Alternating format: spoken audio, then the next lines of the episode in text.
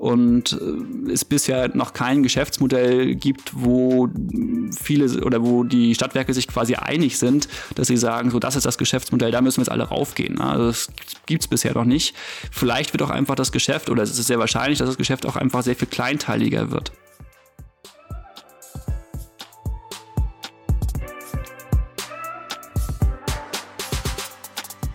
Hi, willkommen bei Endpower.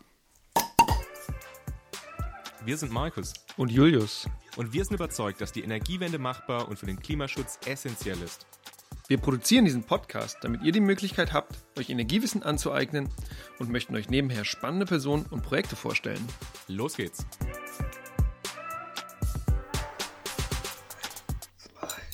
Und los, plopp! Oh. Willkommen oh. zu Empower. Eine das neue Bier Folge. Kommt Prost, raus, das Bier kommt raus. Oh, Cheers. da schäumt's. Oh nein. Der Klassiker. Hier schäumt's ja. Sorry. Mm. Prost. Lecker, lecker. Willkommen zu Endpower. Schön, dass ihr wieder eingeschaltet habt. Ich habe wieder meine wunderbare TV-Stimme drauf. Nein, willkommen zu einer neuen äh, äh, Folge bei Endpower. Heute geht es um Stadtwerke. Ähm, Stadtwerke sind äh, gibt es ganz viel in Deutschland und auch Sie haben eine tragende Rolle dabei, die Energiewende umzusetzen. Und wir reden heute mit einem Experten, der das den ganzen Tag macht, nämlich sich mit Stadtwerken auseinandersetzen. Und deswegen willkommen in den Podcast, lieber Sebastian Seyer. Ah, hallo, ich freue mich, dass ich hier sein kann. Sehr cool.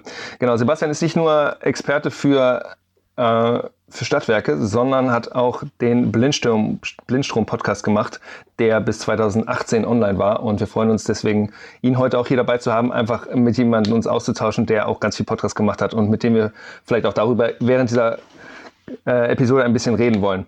Was ihr heute lernen werdet am Ende dieser Podcast, äh, was ihr gelernt haben werdet mit hoher Wahrscheinlichkeit am Ende dieser Podcast-Folge, sind die folgenden drei Dinge. Und zwar werden wir uns darüber unterhalten, was eigentlich die Rolle der Stadtwerke aktuell ist im in der Energiewende? Was sind die Herausforderungen, die Stadtwerke haben in der Energiewende?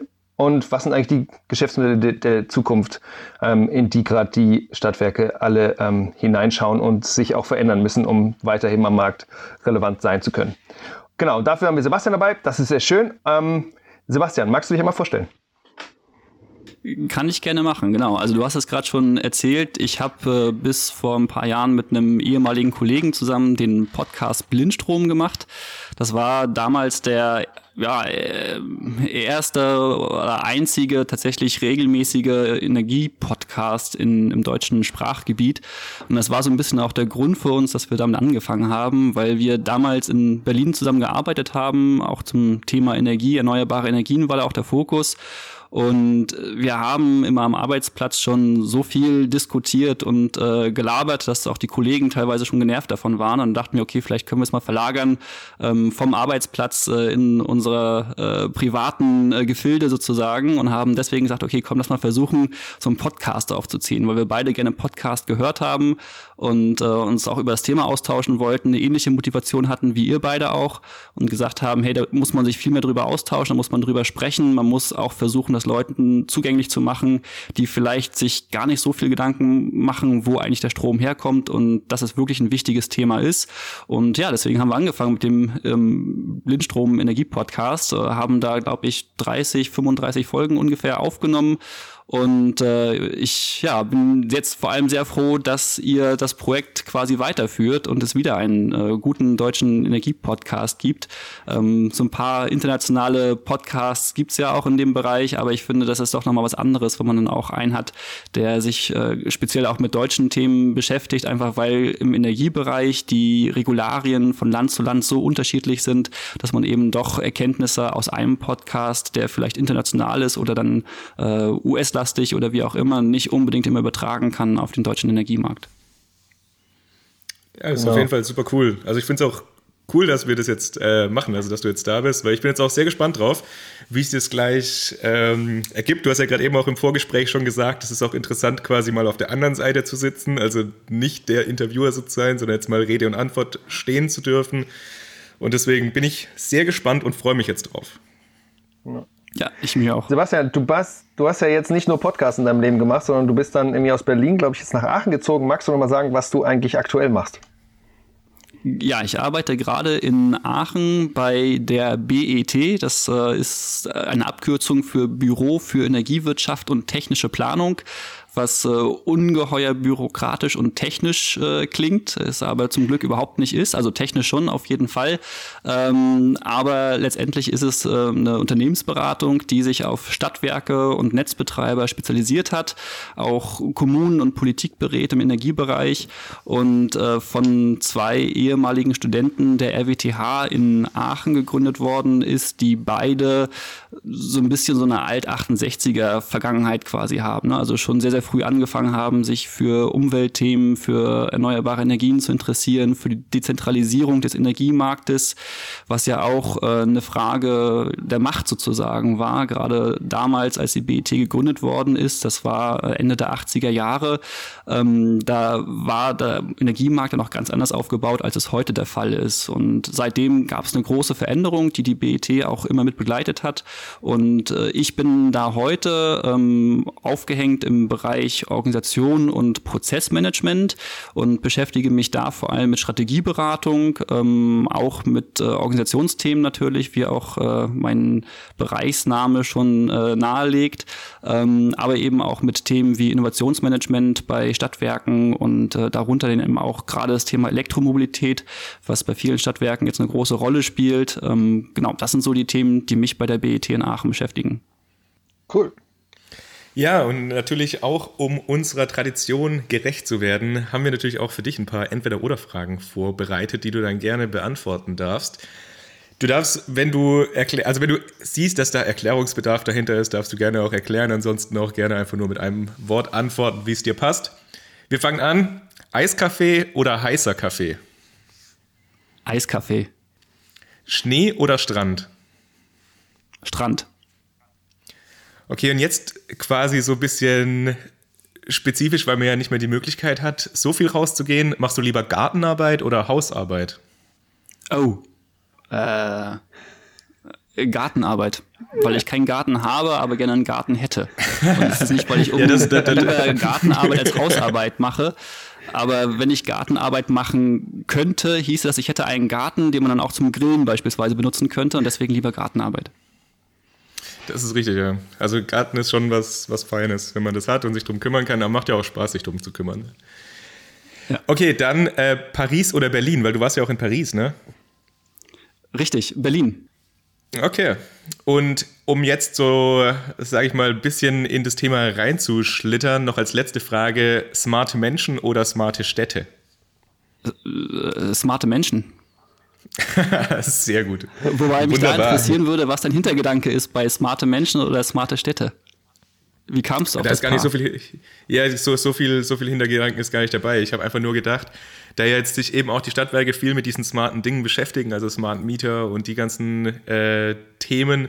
Und es ist eben auch bei uns, also ich bin ja eigentlich im Bereich Energieeffizienz und da ist das ja auch immer so ein bisschen das Thema. Also sollten die ganzen Sachen lieber durch einen Smart Meter gesteuert werden das dann automatisch dann den, den Strom im Zweifelsfall abstellt nachts. Oder eben die smarten Menschen, die selber sich darum kümmern, wann was angeschaltet wird und wann man besser was ausschalten sollte. Okay, vor dem Hintergrund würde ich sagen Smart Meter. Ähm, smarte Menschen habe ich vor allem deswegen gesagt, ich bin äh, ursprünglich Politikwissenschaftler, Politikwissenschaften studiert in Rostock und Berlin und Paris und äh, deswegen habe ich zuerst gedacht, äh, mir ist es lieber, wenn die Menschen noch etwas Verstand haben, als wenn man quasi alles Denken der Technik überlässt. Er ist auf jeden Fall ein valider Punkt. cool. Ähm, dann wollen wir ins Thema einsteigen. Julius, willst du anfangen? Klar, sehr gerne. Lieber Sebastian, wenn man sich online anschaut, wie viele Stadtwerke es eigentlich gibt, gibt es irgendwie so Zahlen zwischen 800 und 1000 Stadtwerken und das sind ja irgendwie sehr, sehr viele und dass die irgendwie viel mit, ähm, mit Kommunen verknüpft sind, aber dass viele auch durch die Deliberalisierung irgendwie äh, eigenständiger sind. Magst du uns mal einführen, was sind eigentlich Stadtwerke und was ist die Rolle von Stadtwerken in der Energiewende? Genau, also die Stadtwerke sind eigentlich die große Besonderheit auf dem deutschen Energiemarkt, könnte man eigentlich sagen. Denn äh, sie führen zu einer unglaublichen Dezentralisierung, die es in vielen anderen Ländern nicht gibt. Also wenn man beispielsweise nach Frankreich schaut, wo es große Staatskonzerne gibt, die auch ähm, von dieser Dezentralisierung des Energiemarktes betroffen sind, aber nicht ganz so stark wie in Deutschland, äh, die auch natürlich äh, Unbundling-Vorschriften, das heißt also die Trennung von Netzgeschäft und Vertriebsgeschäft äh, nachweisen müssen. Ähm, davon sind sie natürlich alle betroffen, weil es alles europäische Richtlinien sind. Aber in Deutschland hatte das natürlich ganz andere äh, Ausmaße nochmal als eben in vielen anderen Ländern. Also diese Kleinteiligkeit ist schon speziell für den deutschen Energiemarkt und äh, es ist so, dass ähm, einfach historisch gewachsen in Deutschland viele äh, Kommunen ihre eigenen Stadtwerke haben. Das heißt also, die Kommunen tatsächlich, die äh, Anteilseigner sind, sehr, sehr häufig auch 100 Prozent sogar an diesen Stadtwerken halten und damit die verschiedenen Gemeinden, Kommunen, Städte eben ihre eigenen Werke vor Ort haben, die auch vor Ort für die Energieversorgung, Gas und Strom, auch Wasser, Abwasser zuständig sind, die häufig auch ähm, für die ähm, ÖPNV zuständig sind, ähm, aber auch den Bäderbetrieb beispielsweise noch bei sich haben. Also da gibt es ganz viele verschiedene Geschäftsbereiche, die da von den Stadtwerken abgedeckt werden und ursprünglich einfach mal quasi so aus dem Gedanken der äh, dezentralen Daseinsvorsorge her ähm, gewachsen sind. Und heute ist es eben so, dass sie mit der Dezentralisierung des Energiemarktes, ähm, die mit der Liberalisierung auf europäischer Ebene, also ab 1998 äh, angefangen hat, immer mehr zu einem Akteur geworden sind, die eben äh, sich auch gegen, ich sag mal, große ähm, Akteure wie E.ON, RWE, Vattenfall und so weiter äh, auch ein Stück weit wehren müssen, einfach weil es Wettbewerb ist, weil du Konkurrenzkampf hast und äh, sie gleichzeitig aber auch nochmal eine andere ähm, Funktion ausüben, weil sie eben die Gewinne, die sie erwirtschaften, zu einem sehr erheblichen Teil eben nicht an irgendwelche Aktionäre oder Privat privaten ähm, Eigentümer ausschütten, sondern eben an die Kommunen, an die Städte.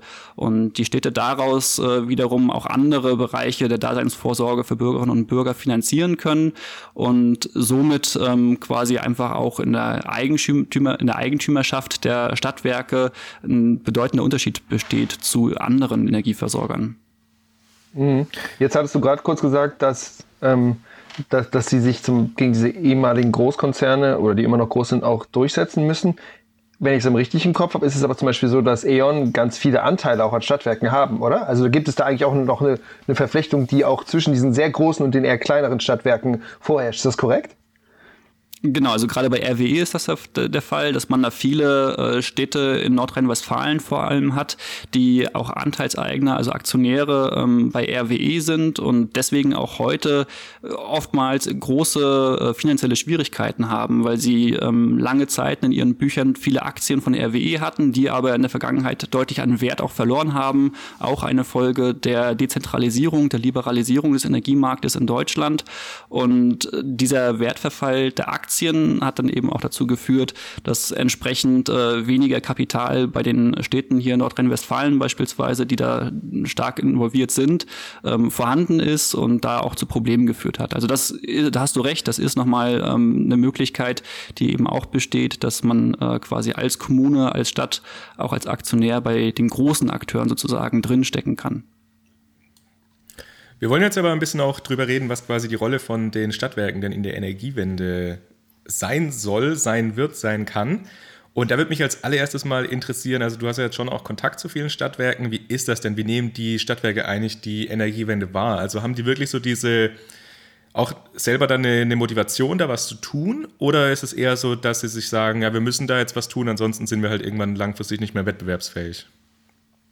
Ja, also man muss vorweg sagen, dass das Feld der Stadtwerke einfach unglaublich divers ist. Julius, du hast es vorhin angesprochen, wir haben tausend Stadtwerke, je nachdem, wie man da zählt, ähm, sind es ein bisschen mehr, ein bisschen weniger, ähm, teilt sich auch nochmal auf in eben die Netzgesellschaften und in die Vertriebsgesellschaften.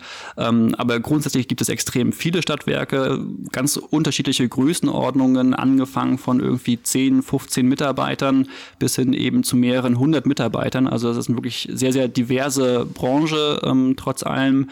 Und von daher muss man immer zu allem, was ich jetzt auch in der Folge sagen muss, es kommt immer extrem darauf an bei den Stadtwerken, über welches Stadtwerk man spricht.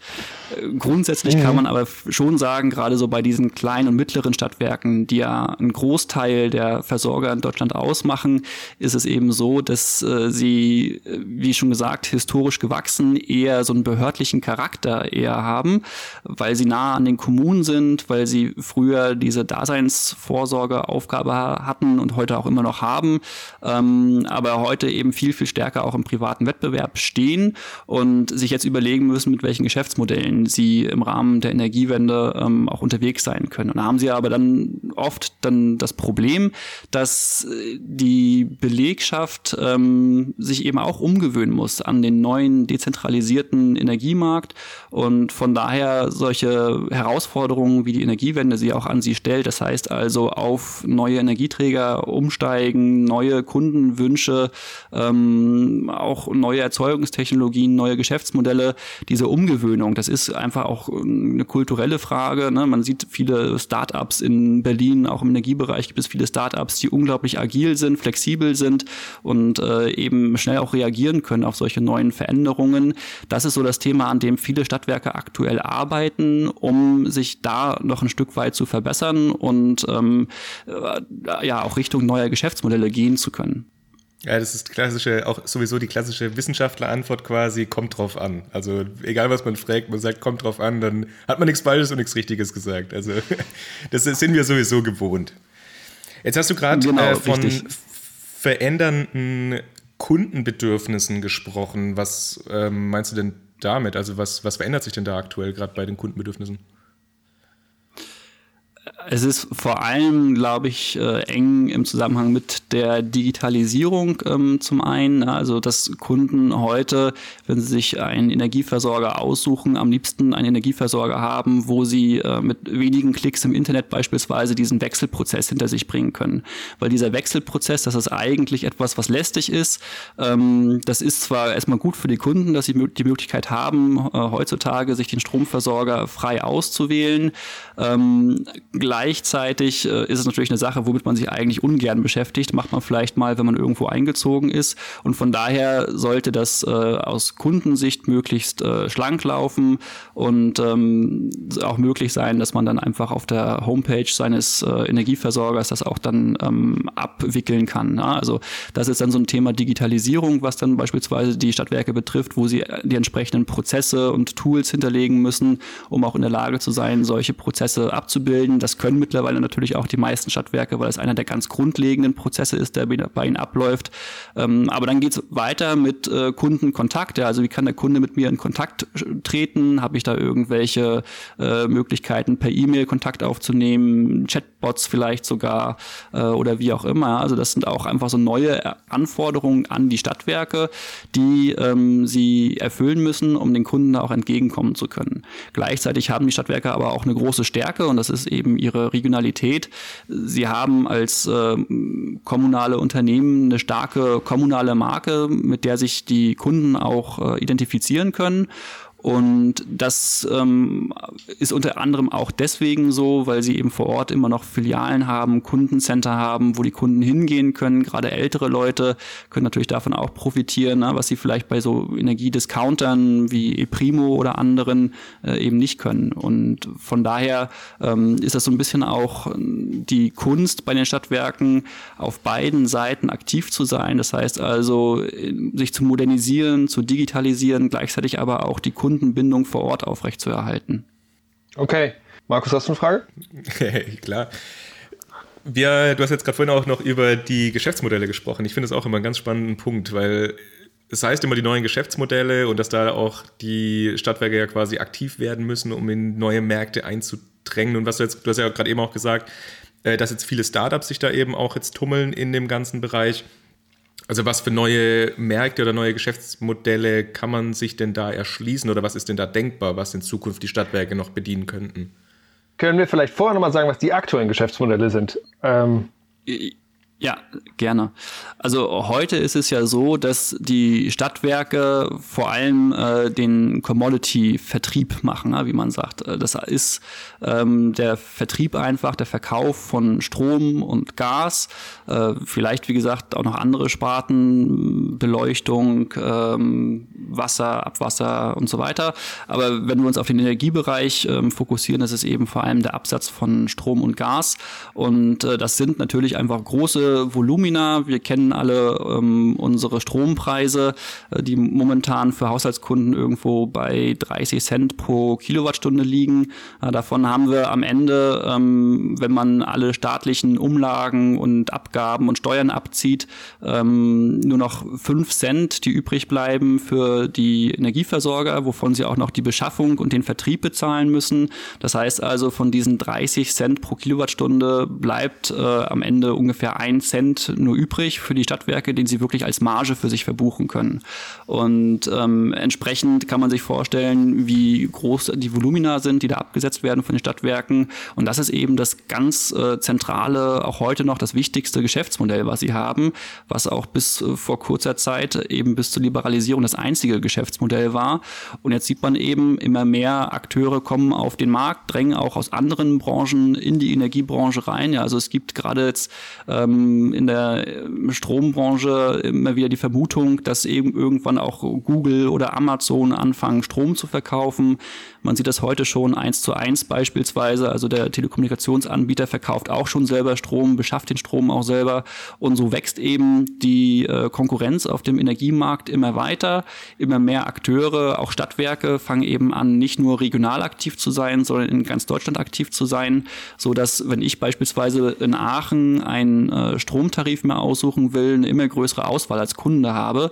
Und deswegen der, dieser, äh, diese abzusetzende Menge an Strom, die ist ja nach oben hin begrenzt, weil wir einfach nur eine gewisse Menge an Kunden haben, ähm, die teilt sich auf immer mehr Unternehmen auf und dadurch, äh, wenn man dann auf das einzelne Stadtwerk wieder schaut, sieht man eben, dass äh, die Absatzmengen deutlich zurückgehen, also immer weniger Strom verkauft wird, immer weniger Gas verkauft wird und somit dieser eine Cent pro Kilowatt Kilowattstunde beim Strom beispielsweise ähm, genutzt werden muss, um quasi die gleiche äh, Infrastruktur zu bezahlen. Ja, also die Stadtwerke bauen nicht einfach so mal Mitarbeiter ab. Das ist auch was, was die Stadtwerke auszeichnet, dass sie eben äh, sehr, ja, man könnte sagen, treue Arbeitgeber sind, dass sie eine gewisse Verantwortung auch für ihre Mitarbeiterschaft äh, verspüren und deswegen nicht so schnell dabei sind, auch mal Leute vor die Tür zu setzen, wenn es nicht so gut läuft.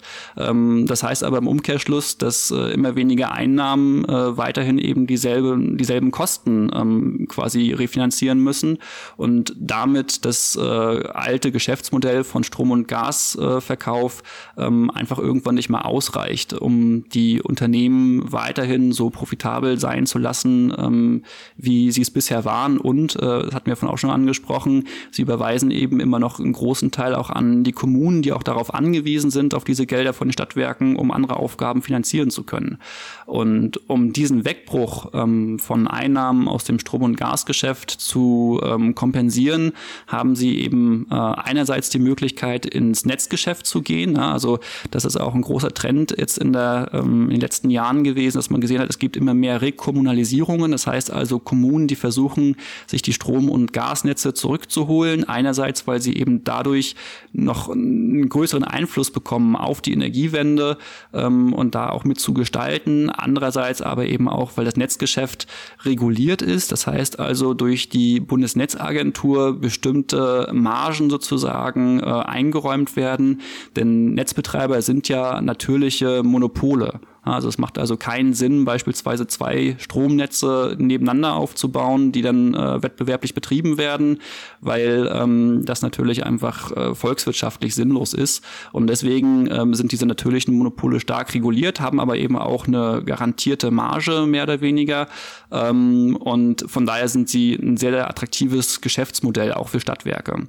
Ähm, wenn wir aber auf den Vertriebsbereich wiederum schauen, ist es so, dass sie eben versuchen, äh, eher so in die diesen Bereich Energiedienstleistungen reinzugehen. Das heißt also eben nicht nur äh, Erzeugung und Verkauf von Kilowattstunden ähm, oder von Gas äh, auch zu ähm, tätigen, sondern beispielsweise das Thema Elektromobilität für sich zu erschließen ja, oder ins Contracting zu gehen. Das ist ein sehr beliebtes und auch schon weit verbreitetes Geschäftsmodell, dass sie beispielsweise ähm, Blockheizkraftwerke oder ähm, PV-Anlagen contracten. Ähm, das heißt also quasi an ähm, ihre Kunden verpachten und äh, dadurch dann noch weitere Einnahmen erzielen. Das Problem dabei ist aber gleichzeitig auch, dass sie bisher damit bei weitem noch nicht die ähm, Umsätze einfahren können, die sie eben auf der anderen Seite verlieren und äh, es bisher noch kein Geschäftsmodell gibt, wo viele oder wo die Stadtwerke sich quasi einig sind, dass sie sagen, so das ist das Geschäftsmodell, da müssen wir jetzt alle raufgehen. Also das gibt's bisher noch nicht. Vielleicht wird auch einfach das Geschäft oder es ist sehr wahrscheinlich, dass das Geschäft auch einfach sehr viel kleinteiliger wird. Jetzt hast du mhm. über die Liberalisierung vom Strommarkt gesprochen. Also ich glaube, das ist noch wichtig, dass wir quasi eine Liberalisierung im Strommarkt haben. Kannst du noch mal kurz erklären, was das denn bedeutet und dann noch darauf eingehen, wie das jetzt halt im Gas- und im Wärmebereich aussieht, weil das jetzt quasi auch so Versorgungs, ähm, ja, also Versorgungsmöglichkeiten oder Aufgaben sind von den Stadtwerken. Ja, genau. Also wir hatten ja in den 90er Jahren auch noch den Fall, dass äh, überall in Europa die Stromkunden ähm, und auch Gaskunden keine freie Wahl ihrer Stromlieferanten oder Gaslieferanten hatten, sondern dass letztendlich, äh, da, je nachdem, wo ich gewohnt habe, mein Stadtwerk vor Ort ähm, dafür zuständig war, dass äh, ich meinen Strom bekommen habe und mein Gas bekommen habe und am Ende habe ich dann auch den Preis bezahlt, den dieses Stadtwerk für mich da angelegt hat. Und dann kam man irgendwann auf die Idee, auch im Rahmen der ähm, ja, Europäischen Union, Europäische Einigung, äh, Vollendigung des Binnenmarkts und so weiter, äh, dass, man, dass man gesagt hat, so dieser Wettbewerbsgedanke, der in der Europäischen Union ja stark gelebt wird und äh, auf alle Branchen, alle Sektoren, alle Industriebereiche quasi gestülpt wurde, auch im Energiebereich äh, angewendet werden sollte, vor allem um einerseits auch äh, neuen wirtschaftlichen Akteuren, neuen Unternehmen die Möglichkeit zu geben, aktiv zu werden. Das heißt also auch so ein bisschen Innova äh, Innovationsfähigkeit reinzubringen in die Branche. Andererseits natürlich aus Kundensicht die Möglichkeit, ähm, sich den Stromlieferanten frei auszuwählen, damit die Preise auch für die Endverbraucher runterzubringen, die Effizienz zu steigern in der Branche und, das ist aber auch ein ganz wichtiger Punkt, auch die erneuerbaren Energien beispielsweise zu unterstützen, weil wenn wir zurückdenken in die 90er Jahre, da war es ja so, dass äh, ganz, ganz wenige PV-Anlagen, Windenergieanlagen am Netz waren, einfach weil es auch extrem schwierig war, Netzzugang zu bekommen für diese ähm, kleinen Erzeuger. Die waren auch damals noch viel, viel kleiner, als es heute der Fall ist. Und da haben dann oft die Netzbetreiber, die gleichzeitig auch die äh, Stromlieferanten waren, dann gesagt, nee, ist nicht. Also erstens ist das mein Netz, darüber verkaufe ich meinen Strom und deswegen kommt ihr jetzt gar nicht ran. Und zweitens ist es uns das viel zu viel Aufwand, dass wir für so eine kleine Anlage und so ein paar mikrige Kilowattstunden pro Jahr ähm, diesen Aufwand betreiben, um die Anlage anzuschließen. Und das eben ähm, auch äh, verneinen zu können äh, von Seiten der etablierten Akteure, dass sie sagen, nee, ihr kommt nicht an unser Netz ran. Das wurde mit der Liberalisierung des Strommarktes dann auch aufgehoben und man hat eben gesagt, alle haben die Möglichkeit, ähm, ihren Strom zu erzeugen, ins Netz einzuspeisen und auch zu verkaufen. Und deswegen ist auch auf der Seite dann ähm, bei den Erzeugern die Vielfalt extrem gewachsen. Und das war dann 98, als dann in Deutschland die ähm, Liberalisierung des Strommarktes dann auch umgesetzt wurde. 2004 dann im Gasmarkt, also etwas später. Und seitdem sieht man eben, dass die Wechselprozesse, das heißt also die äh, Äh, insgesamt in Deutschland stetig angestiegen sind und immer mehr Kunden das ausgenutzt haben, dass sie äh, jetzt ähm, zu anderen günstigeren Versorgern oder eben auch ökologischeren ähm, Versorgern wechseln können, um äh, entweder Geld zu sparen oder zu sagen, ich möchte auch bewusst einen Beitrag zur Energiewende leisten, indem ich mir halt einen Versorger aussuche, der mir Ökostrom und auch guten Ökostrom anbieten kann. Voll spannend. Ich habe das Gefühl, wir, wir, wir zoomen gerade so 20 Jahre zurück, was ist eigentlich da passiert, Liberalisierung und sowas. Das waren Themen, die wir bisher im, im Podcast noch nicht hatten. Ich habe, glaube ich, noch so eine andere, so eine very basic Frage an dich, Sebastian. Und zwar, du hattest gerade gesagt, die Stadtwerke, die kaufen einfach Strom ein. Und da dachte ich so, wie kaufen die eigentlich Strom ein? Und äh, erste Frage. Und dann ist die Frage, es gibt ja ein paar Stadtwerke, zum Beispiel Stadtwerke München, die haben jetzt richtig eigene Offshore-Parks sogar. Das kann ja jetzt auch nicht jedes Stadtwerk machen, weil die ja wahrscheinlich alle viel kleiner sind. Deswegen diese zwei Fragen. Äh, wie kaufen Stadtwerke eigentlich Strom ein? Also bei wem kann man Strom kaufen, um es dann zu verkaufen selber? Und ähm, was sind das für Voraussetzungen, die ein Stadtwerk haben muss, damit die solche großen Investitionen stemmen können, wie zum Beispiel Stadtwerke München, die jetzt ganz viele große Offshore-Parks bauen? Mhm. Ähm, also erste Frage zur Beschaffung. Wir haben da ganz unterschiedliche Beschaffungsmöglichkeiten. Gerade bei kleineren Stadtwerken ist es so, wenn die da sowieso nur mit 10, 14 Leuten sitzen oder so, 15 äh, bis 20 Leute maximal, dann ist es häufig so, dass sie sagen, ja, wir machen jetzt keine eigene Beschaffung, fangen jetzt nicht an, äh, selber Strom einzukaufen, sondern wir ähm, suchen uns einen Dienstleister, der das für uns macht. Es gibt dann teilweise auch größere Stadtwerke, die das wiederum als Dienstleistung für andere Stadtwerke anbieten. Und äh, bei solchen Stadtwerken, die dann selber den Strom beschaffen, ist es so, da hast du die Strombörse in Leipzig. Ähm, das ist die europäische Energiebörse, ähm, wo du ganz normal Strom einkaufen kannst. Das ist wirklich sehr vergleichbar mit ähm, der äh, ja, Finanzbörse in Frankfurt, wo du ja auch verschiedene Finanzprodukte hast. Genauso hast du in Leipzig ähm, auch verschiedene Produkte ähm, für den Strombereich, auch für den Gasbereich. Das heißt, du hast einerseits äh, den Langfristmarkt, ja, wo du also sagen kannst, du deckst dich über Termingeschäfte ähm, über Jahre hinweg quasi ein und ähm, dann hast du auch noch den Spotmarkt, wo du ähm, stundenscharf beispielsweise dir auch noch Strom zukaufen oder auch wieder verkaufen kannst. Und äh, man kann sich das ganz grob so vorstellen, es gibt ja äh, quasi einzelne Verbraucher, die haben, wenn man sich das anschaut, ja, du bist zu Hause, ähm, morgens brauchst du ein bisschen Strom, dann gehst du zur Arbeit, dann kommst du wieder nach Hause, dann brauchst du abends ganz viel Strom, weil du Fernseher anmachst und kochst und was auch immer. Das heißt also, es gibt sich so eine gewisse Lastgangkurve für jeden einzelnen Verbraucher. Die kannst du nachher alle übereinander legen und ähm, dann hast du quasi den äh, Strombedarf dein, dieses äh, Stromlieferanten, der alle diese Verbraucher mit Energie versorgt. Und der Stromlieferant äh, muss sicherstellen, dass er zu jedem Zeitpunkt quasi genau die richtige Menge Strom hat. Und das machen sie meistens, indem sie sozusagen so diese Grundmenge, was äh, oft auch als Grundlast bezeichnet wird. Ja, also das ist dann so eine äh, gewisse Menge an äh, Strombedarf, die quasi so gut wie nie unterschritten wird. Das kannst du dir dann sehr, sehr gut ähm, und auch sehr günstig am Terminmarkt beschaffen. Dass du also sagst, äh, ich habe einen gewissen Teil meines Strombedarfs, den ich auf Jahre äh, hinaus auch schon eingedeckt habe. Und darüber hinaus kann ich dann die Spitzen, die quasi darüber über diesen Bedarf hinaus noch auftreten, ähm, abdecken und einkaufen ähm, am Spotmarkt oder auch wieder verkaufen, wenn ich gemerkt habe, ich habe zu viel gekauft. Ähm, das ist so ganz grob die Vorgehensweise ähm, bei der Strombeschaffung bei den Stadtwerken. Daneben hast du aber auch die Möglichkeit, ähm, auch noch selber zu erzeugen. Ja, das heißt, viele Stadtwerke ähm, haben vor allem ähm, so Blockheizkraftwerke, ähm, Gaskraftwerke vor allem sind das jetzt neuerdings, die gebaut werden und betrieben werden, die sowohl Wärme häufig liefern als auch eben Strom. Und ähm, da kannst du dann eben auch entsprechend steuern und zu sagen, ich optimiere mich so, dass ich äh, meine Kraftwerke dann laufen lasse, wenn ich dadurch eben günstiger Strom habe, als wenn ich den einkaufen würde. Ähm, oder auch umgekehrt, ich schalte sie mal aus, wenn ich den Strom gerade günstiger bekomme.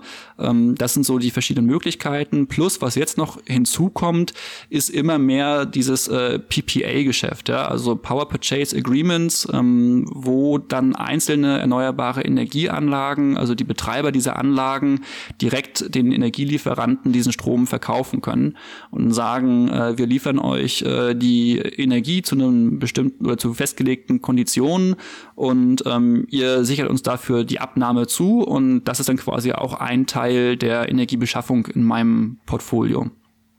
Cool, ich wusste es gar nicht. Also ich wusste auch gar nicht, dass jetzt quasi noch größere Stadtwerke für kleinere Stadtwerke diesen Einkauf für den Strom machen. Das ist echt äh, interessant. Ähm, was jetzt noch, du hast jetzt gerade gesagt, es gibt quasi diese Möglichkeit von äh, neuen Kraftwerken. Ich glaube, Müllheizkraftwerke ist ja auch was. In Mannheim wurde da jetzt, glaube ich, was relativ groß gebaut, was auch von den Stadtwerken, glaube ich, betrieben wird. Ähm, was für Möglichkeiten haben denn jetzt die Stadtwerke? Also wir wollen ja jetzt auch ein bisschen drüber reden, was quasi die Stadtwerke, wie die die Energiewende äh, voranbringen können, was ihre Rolle in dem ganzen System ist. Also du hast gesagt, beispielsweise sie können selber auch äh, PV-Anlagen äh, installieren oder eben generell Erzeugeranlagen für äh, Strom und Wärme installieren. Aber was haben Sie denn dann noch für Möglichkeiten, also wenn Sie jetzt beispielsweise ein bisschen kleiner sind? Meinst du Richtung Geschäftsmodelle?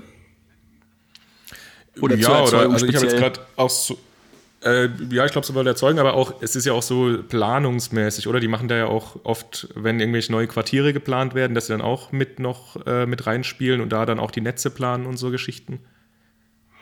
Genau, das hast du auch häufig, ähm, dass eben jetzt solche Quartierskonzepte erarbeitet werden. Ich kenne das vor allem von etwas größeren Stadtwerken, dass sie eben dann auch da in der Lage sind, sich dieses Know-how mit aufzubauen. Das ist häufig eben ein Problem, dass umso kleiner die Stadtwerke sind, umso weniger freie Kapazitäten haben sie auch, um sich in so neue Themen einzuarbeiten und auch neues Know-how aufzubauen. Deswegen, und das spielt auch so ein bisschen vielleicht noch auf die zweite Frage von Julius vorhin an, also welche Stadtwerke sind überhaupt in der Lage, in so neue Geschäftsfelder reinzugehen, wie beispielsweise große Offshore-Windanlagen oder eben auch Quartierskonzepte. Das sind eben die, die äh, die Kapazitäten haben, um diese neuen ähm, ja, Themen für sich zu erschließen. Und ähm, früher, gerade als die äh, Einspeisevergütungen für die ähm, erneuerbaren Energienanlagen noch sehr gut waren, war es natürlich ein wunderbares Geschäftsmodell und da auch eben für kleinere Stadtwerke zu sagen, wir bauen selber einfach äh, PV-Anlagen hier in der Stadt irgendwo auf äh, oder aufs flache Land oder bauen auch mal selber ähm, Windenergieanlagen auf oder beteiligen uns zumindest dran. Das gibt es ja auch, dass es dann ähm, Dienstleister quasi gibt, die diese Projekte ähm, ja, projektieren, planen, äh, bauen und so weiter und sich die Stadtwerke nur finanziell beteiligen sozusagen und nachher einen Teil daran halten. Ähm, das können natürlich dann auch kleinere Stadtwerke machen, dass sie äh, sich einfach beteiligen an solchen größeren Projekten. Ähm, aber äh, eben in der Vergangenheit war es auch sehr attraktiv zu sagen, wir haben eine gute Einspeisevergütung, deswegen wollen wir diesen äh, Strom gar nicht unbedingt für uns selber nutzen, sondern entwickeln quasi mit unseren Kunden gemeinsam oder auch für uns da äh, Projekte, wo wir dann ähm, den Strom einspeisen können und dann von der Einspeisevergütung beispielsweise profitieren. Und da, Moment, da kann ich sogar noch eins äh, anfügen, fällt mir ein. Also da haben wir auch das äh, Thema der Freiflächenanlagen und äh, großen ähm, Windenergieanlagen, ja, also PV und Wind, die in der Vergangenheit ja auch ähm, die Einspeisevergütung bekommen haben, was wie gesagt äh, spannend auch für die Stadtwerke war. Und jetzt ist es so, dass äh, eben diese Anlagen ja ausgeschrieben werden, wir da also sehr, sehr großen Wettbewerb auch haben äh, bei dem Bau von neuen erneuerbaren Energieanlagen und deswegen auch dieses Geschäfts Geschäftsmodell für die Stadtwerke deutlich anspruchsvoller geworden ist, als es in der Vergangenheit noch der Fall war. Ja, du hattest im Vorgespräch gesagt, dass ähm, die, die, dass Demografie auch eine gewisse Herausforderung für, äh, für Stadtwerke ist, also weil es eben öfters mal Leute sind, die eben, hat es eben auch schon gesagt, die, also Firmen sind, die Personen nicht unbedingt sehr schnell vor die Tür setzen. Ähm, sorgt das auch dafür, ist das vielleicht auch einer der Gründe, warum Stadtwerke vielleicht manchmal nicht ganz so schnell sind? Oder was sind da noch für Herausforderungen, die einfach mit diesem, den, dem Faktor Mensch noch ähm, zuzuschreiben sind? Hm. Also ja, ich glaube, das Thema Demografie spielt da auch mit rein. Ja, also die Frage, was sind das für Unternehmen, wie sind die geprägt? Und klar, sie sind auch geprägt durch ihre Mitarbeiter, ähm, die häufig schon seit mehreren Jahrzehnten da tätig sind. Nicht alle natürlich, aber wenn man sich so eine Altersstruktur gerade von einem kleinen oder mittleren Stadtwerk mal anschaut, ist es eben so, dass die einen relativ hohen Altersdurchschnitt haben, ähm, häufig weit über 40 oder vielleicht sogar 45 Jahre. Und man da sehen kann, dass gerade Schlüsselpositionen mit ganz wichtigem Know-how, das eben auch essentiell ist für den Betrieb, für das operative Geschäft bei den Stadtwerken, dass die von ähm, ne, alten, erfahrenen Meistern besetzt sind, die ihren Job super machen, aber eben auch in den nächsten Jahren irgendwann aus dem Geschäft ausscheiden werden, weil sie einfach äh, in, in Rente gehen und die Stadtwerke sich die äh, ja, Herausforderung, sich vor der Herausforderung sehen, neue, junge Leute auch anzuziehen, die sie auch rechtzeitig genug ins Geschäft bekommen, um sie eben anlernen zu können, damit sie irgendwann, wenn dann die alten Meister in Rente gehen, dieselben Aufgaben erfüllen können, wie es eben die äh, älteren Mitarbeiter bis jetzt gemacht haben. Gleichzeitig, und da äh, hast du, glaube ich, gerade auch so ein bisschen drauf angespielt, ist ja die Frage, bin ich, wenn ich jetzt kurz vor meiner Rente stehe, noch bereit, irgendwie die nächste digitale Revolution mitzugehen? Und auch das ist natürlich ähm, nicht immer gegeben. Ne? Also da hast du einfach Leute, die halt sagen, jetzt bin ich hier seit 30, 40 Jahren in der Energiebranche, habe halt echt schon viel miterlebt. Ähm, jetzt bin ich aber bald in Rente und ähm, muss jetzt nicht noch anfangen, irgendwie mich ans Leck zu gewöhnen oder sowas, ne? was auch teilweise verständlich ist, aber eben für Stadtwerke auch ein Problem sein kann, wenn äh, sie eben versuchen wollen, auch attraktive Arbeitgeber zu werden, ähm, wo, wenn junge Leute da reinkommen, sie eben auch mit modernen Tools arbeiten können, wo auch die Kunden merken, dass da Prozesse effizient und schnell abgewickelt werden. Ähm, das sind einfach so klar Herausforderungen, die dann auch die Demografie innerhalb der Stadtwerke mit sich bringt.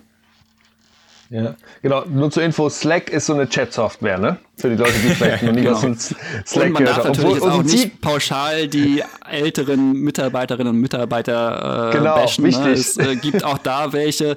Also ich bin auch in so ein paar Organisationsprojekten mit dabei, wo wir uns eben genauso mit diesen kulturellen Themen bei den Stadtwerken beschäftigen.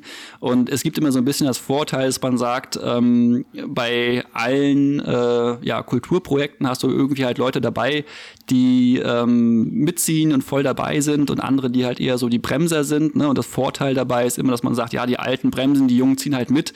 Ähm, vielleicht gibt's da eine Tendenz, aber äh, pauschal ist es definitiv nicht so. Wir haben genauso eben auch äh, ältere Leute, die super fit sind, total beweglich im Kopf sind, die auch Lust haben auf neue Sachen. Ne? Also von daher will ich nur äh, diese, diese Pauschalität dabei äh, vermeiden, aber das ist vielleicht äh, auch klar. Nee, auf jeden Fall. Also ich, ich merke das auch tatsächlich bei uns. Also wir haben auch so die ein oder andere Person, die eigentlich noch nicht die 40 überschritten hat, aber nicht unbedingt begeistert ist von neuen Tools und Möglichkeiten, die genutzt werden. Also das fängt, das kann schon früh anfangen, dass man da nicht mehr unbedingt was Neues machen will. Ja, ist oft eine Typfrage, ne? Ja, genau, auf jeden Fall. Auf jeden Fall. Also ich glaube, das ist schon es, es, ist ja auch generell, wenn man irgendwie Lust drauf hat und Bock drauf hat, äh, da so neue Tools und sowas und auch da offen dafür ist. Also ja, da gibt es ja ältere und junge und alles Mögliche. Jetzt hast aber du glaube, aber, ja. Nee, mach du, ja. Ich, nee, ich glaube aber, dass dieses, das, was Sebastian angesprochen hat, ich hasse äh, dieses, dieses Sexiness auf Stadtwerke. Ich glaube, dass das eine super Herausforderung ist. Ne? Erst recht, wenn du irgendwo eben in einem, in einem Gebiet wohnst, wo einfach äh, viel wirtschaftliche Aktivität stattfindet und du dir mehr oder weniger, wenn du gut ausgebildet bist, die Arbeitgeber aussuchen kannst, dann suchst du dir natürlich irgendwie die aus, die vielleicht auch ein bisschen sexy sind oder die vielleicht ein bisschen was bei Social Media machen oder sowas.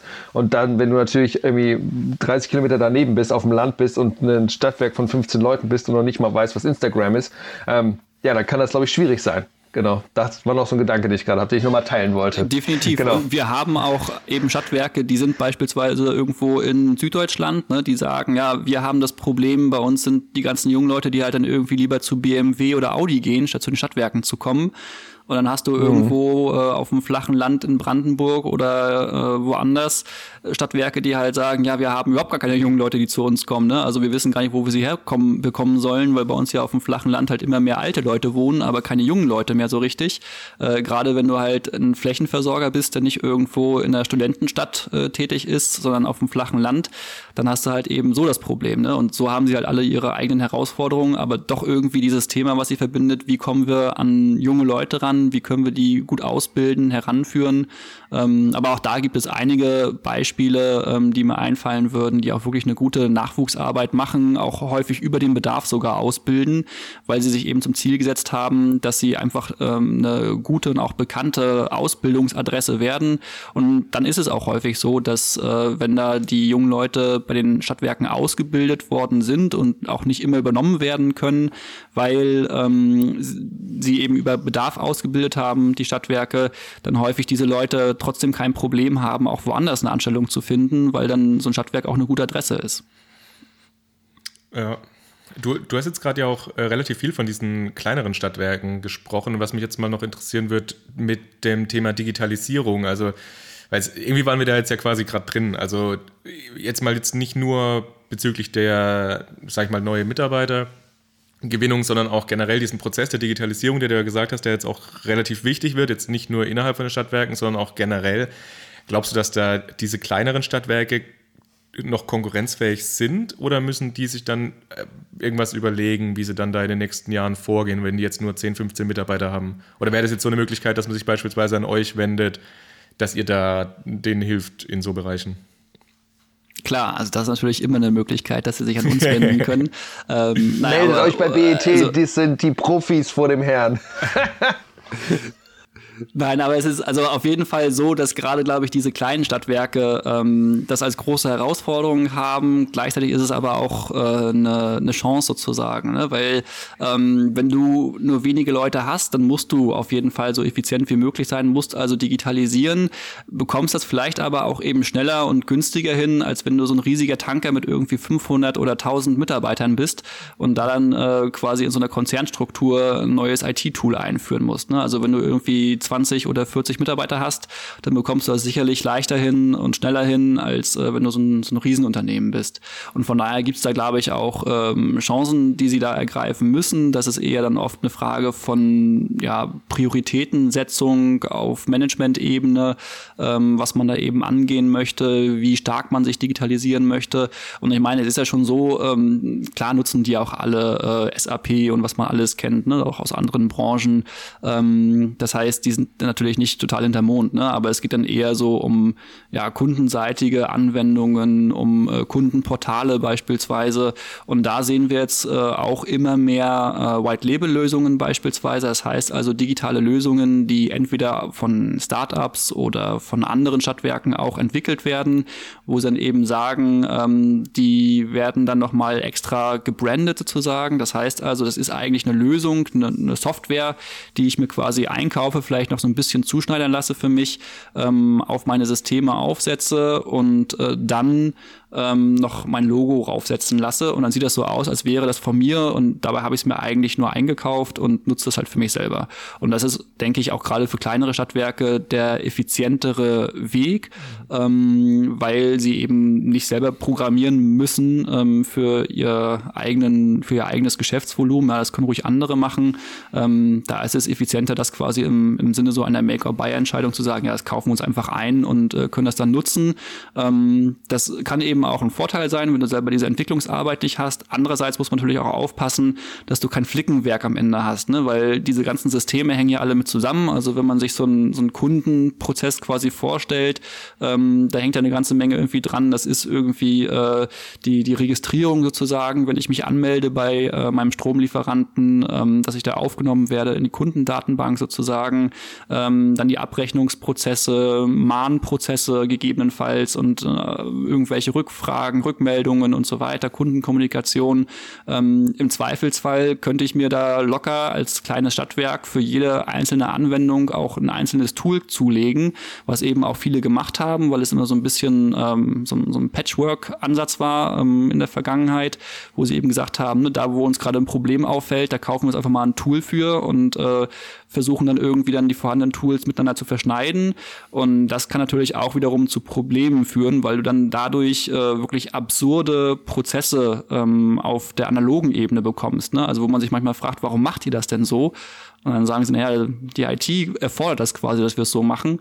Ähm, und dann muss man sich dann die IT-Landschaft nochmal genauer anschauen, gucken, ne, wie kann man da irgendwie entschlacken. Häufig gibt es dann auch Doppelfunktionalitäten, weil sie eben für die eine Funktion äh, eine Software sich zulegen, für eine andere Funktion eine andere. Ähm, und die beiden Softwaren unterscheiden sich vielleicht eben nur in dieser einen Funktion. In den Rest können sie ja eigentlich beide, ähm, so dass es halt viele Doppelfunktionen gibt. Ne? Und da muss man dann einfach reinschauen, ähm, wie kann man da diese IT-Landschaft entschlacken, äh, wie kann man auch die effizienter wiederum machen und letztendlich ist es eben auch so, es macht halt wenig Sinn, sich ähm, diese Prozesse rein nur von der IT vorgeben zu lassen, ähm, sondern man muss erstmal quasi den analogen Prozess sauber hinbekommen und dann quasi die passende äh, IT-Lösung dafür suchen. Und das sind dann so die ganz operativen Probleme im Prozess dieser Digitalisierung bei den Versorgern. Mhm. Jetzt hast du ja gerade Patchwork und du hast ganz am Anfang gesagt, du beschäftigst dich auch mit Elektromobilität und jetzt wird mich noch interessieren, wir haben jetzt, äh, wenn ich die beiden Sachen mal zusammenbringe, was ja so ein Thema ist, was viele Elektromobilität-Nutzer sich ja auch äh, nicht so ganz drüber freuen, ist ja diese Struktur von der Ladeinfrastruktur. Also, dass man da quasi überall immer für alle möglichen Ladesäulen einen einzelnen Zugang braucht, dass man da teilweise für die Energieversorger einen einzelnen Zugang braucht und auch äh, die einzelnen Stadtwerke haben dann wieder eigene Zugangssysteme und Infrastrukturen und sowas. Ähm, wie siehst du das denn? Also glaubst du, dass, da gibt es noch eine Möglichkeit, dass man das irgendwie vereinheitlicht oder ist es da schon sinnvoll, wenn jedes Stadtwerk da sein eigenes Ding macht? Ah, das ist ein Fass aufgemacht, sehr schön. Ja, Elektromobilität ähm, ist immer gut. Und auch gar ja, keine Suggestivfrage, ne? Genau. nee, aber also ähm, es ist ja so, dass wirklich, als das losging, das total schwierig war, weil ich überhaupt keine Möglichkeit hatte, als äh, E-Mobilist irgendwelche fremden Ladesäulen quasi zu nutzen. Heute ist es ja meistens zumindest schon relativ gut möglich, einfach weil beziehungsweise wir müssen uns ja die Struktur so vorstellen. Ich habe jetzt äh, mein Stadtwerk vor Ort, ähm, wo ich Kunde bin. Da habe ich dann auch so eine Ladekarte, wie du es gerade auch schon angesprochen hast. Und damit kann ich dann problemlos bei allen Ladesäulen bei mir im Ort laden. Sobald ich aber dann in den nächsten Ort fahre, ist da ein anderes Stadtwerk. Das hat wiederum eine andere Ladekarte. Und ähm, deswegen kann ich halt eigentlich da nicht laden. Und mittlerweile ist es ja so, da gibt's verschiedene ähm, Roaming-Plattformen, so heißen die. Also beispielsweise äh, von von, Ladenetz, also von dem Startup Smart Lab äh, hier in Aachen äh, oder ganz großes, äh, ganz große Roaming-Plattform.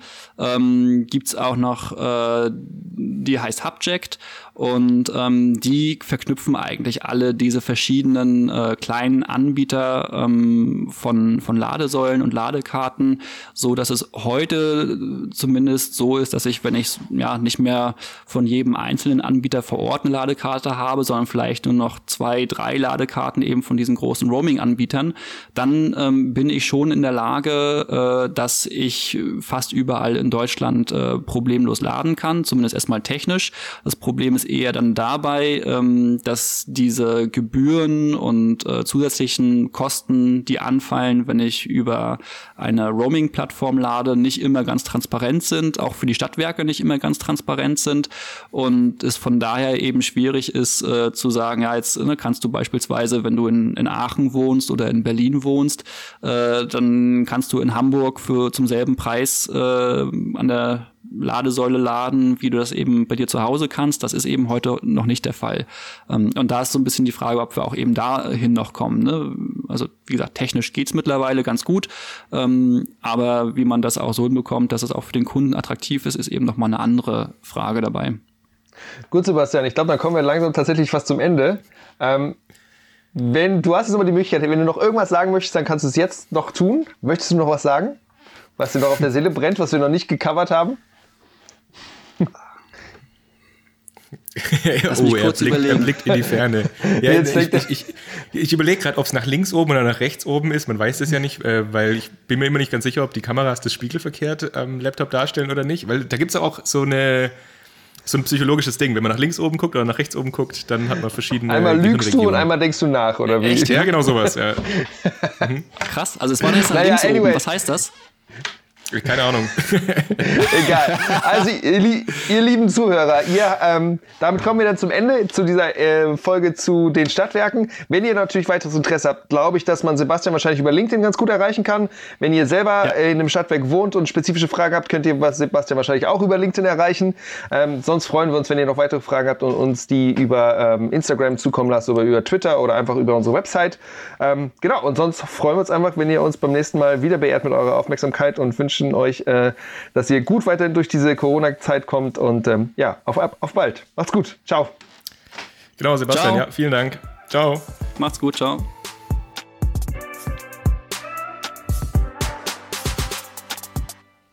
So, Julius und ich, wir sind jetzt wieder alleine.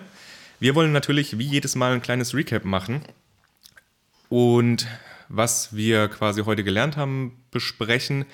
Was ich erstmal sagen will, also was ich super cool fand, dass Sebastian, ich fand es einfach ein mega angenehmen Gesprächspartner. Ich finde, man hat auch irgendwie gemerkt, dass er sich mit dem ganzen Metier doch schon ein bisschen auskennt, also dass er da nicht ganz unbefangen quasi reingeht. Und ja, also von daher fand ich es cool. Ich fand es auch sehr cool, weil wir ja auch selber so ein bisschen von dem Blindstrom-Podcast auch inspiriert waren. Dann und auch profitiert haben. und natürlich auch profitiert haben. Äh, da jetzt dann quasi noch das ja, fand ich super schön, dass das geklappt hat. Aber jetzt inhaltlich ähm, zum Thema Stadtwerke. Also was ich auf jeden Fall sehr spannend fand, was ich tatsächlich gar nicht wusste, ist, dass so kleinere Stadtwerke bei den größeren Stadtwerken diese Dienstleistung quasi einkaufen können, dass die für die den Strom einkaufen. Also dass das manche von den kleinen Stadtwerken gar nicht selber machen, sondern das dann ja von größeren Stadtwerken machen lassen. Mhm. Und noch ein anderer ja. Punkt, den ich äh, spannend fand, ähm, ist, dass jetzt gerade eben aufgrund der Energiewende, also wir haben ja, sage ich mal, eher so über die Stadtwerke im Energiesystem geredet heute, aber dass aufgrund der Energiewende sich ja neue Geschäftsfelder ergeben werden, sowohl für die Stadtwerke als eben auch für die Energiewirtschaft als solches auf jeden Fall. Und dass da sich auch die Stadtwerke eben anpassen müssen. Und dass da dann ein Unterschied ist zwischen diesen kleinen und großen. Also, das hat ja Sebastian auch gesagt, dass je nachdem, ja, wie, wie groß ein Stadtwerk ist, man dann sich entsprechend vielleicht anders anpassen kann. Also größere Stadtwerke können dann diese Geschäftsmodelle vielleicht besser umsetzen oder halt ja, ein bisschen professioneller, weil sie einfach mehr Leute zur Verfügung haben, die daran arbeiten können. Aber kleinere Stadtwerke eventuell halt den Vorteil haben, dass sie einfach aufgrund von der kleinen Größe eben schnell auf irgendwelche Sachen reagieren können. Mhm. Also das waren ja, so die Punkte, die, die, die ich cool fand. Und wie war es ja. bei dir, Julius? Auf jeden Fall zwei wichtige Punkte, Markus. Ähm, ja, ich habe nochmal einfach mitbekommen, dass es einfach nicht das Stadtwerk gibt. So, das war mir vorher schon fast so ein bisschen klar, aber ich fand das nochmal ja, sehr, sehr klar, wie Sebastian das gemacht hat, dass es einfach eine ganz große Bandbreite gibt. Und wie gesagt, man kann ja online irgendwelche Zahlen finden zwischen 800 und bis 1000. Und ich dachte früher immer auch, das sind ja eher so langsame Gebilde, die jetzt nicht so sehr besonders agil sind. Und deswegen dachte ich immer, die, die die sterben doch wahrscheinlich eher so aus, weil die ganzen Geschäftsmodelle von denen auch aussterben oder einfach nicht mehr so profitabel sind. Und hat er uns jetzt eben erzählt, naja, das wird eben aufgrund der Rekommunalisierung aktuell sogar eher mehr Stadtwerke als weniger. Also davon war ich auch so ein bisschen überrascht, weil ich das einfach so in diesen normalen Marktmechanismen nicht so, nicht so vermutet hätte, sagen wir mal so. ja, ich fand ich auch, also eigentlich total beeindruckend. Also ja, ja, genau, das ist überhaupt nicht das, was man eigentlich so mitbekommt. Ja, oder auch nicht, hätte ich jetzt auch einfach nicht erwartet, genau so. Ja, genau, oder nicht, ähm, genau, einfach das ist nicht, was man erwartet, ja.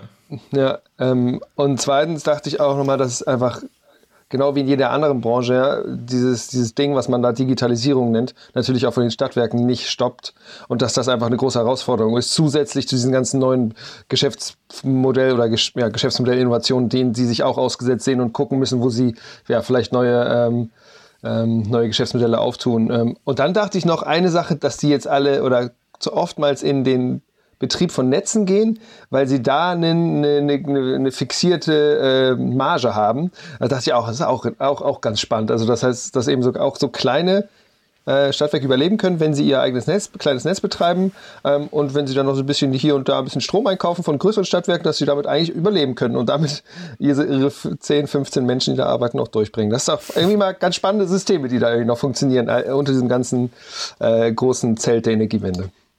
Ja, auf jeden Fall. Aber generell Netze, also das ist doch sowieso das Ding gerade. Also ich Netze? arbeite da ja unter ja, ja, ich arbeite da ja unter anderem auch dran. Also ah, Netze sind das, das aktuelle Thema. Netze ist der Shit? Okay. Wenn ja, du das auf sagst, jeden Fall. Netze Markus, sind der Shit gerade. Der Shit. also ihr da draußen, ne? wenn, ihr, wenn ihr irgendwas mit Zukunft macht, Netze. Macht Netze. Nichts anderes, nur Netze. Digitalisierung egal, Erneuerbare egal, Netze. Netze. Naja. Schön. War es das, Markus? Cool, ja, ich würde sagen, das war's. Schön, dass ihr wieder dabei wart. Wir freuen uns auch, wenn ihr das nächste Mal wieder reinhört. Und dann bleibt uns eigentlich nur noch zu sagen, schöne zwei Wochen. Genau, bleibt sicher. Macht's gut. Ciao.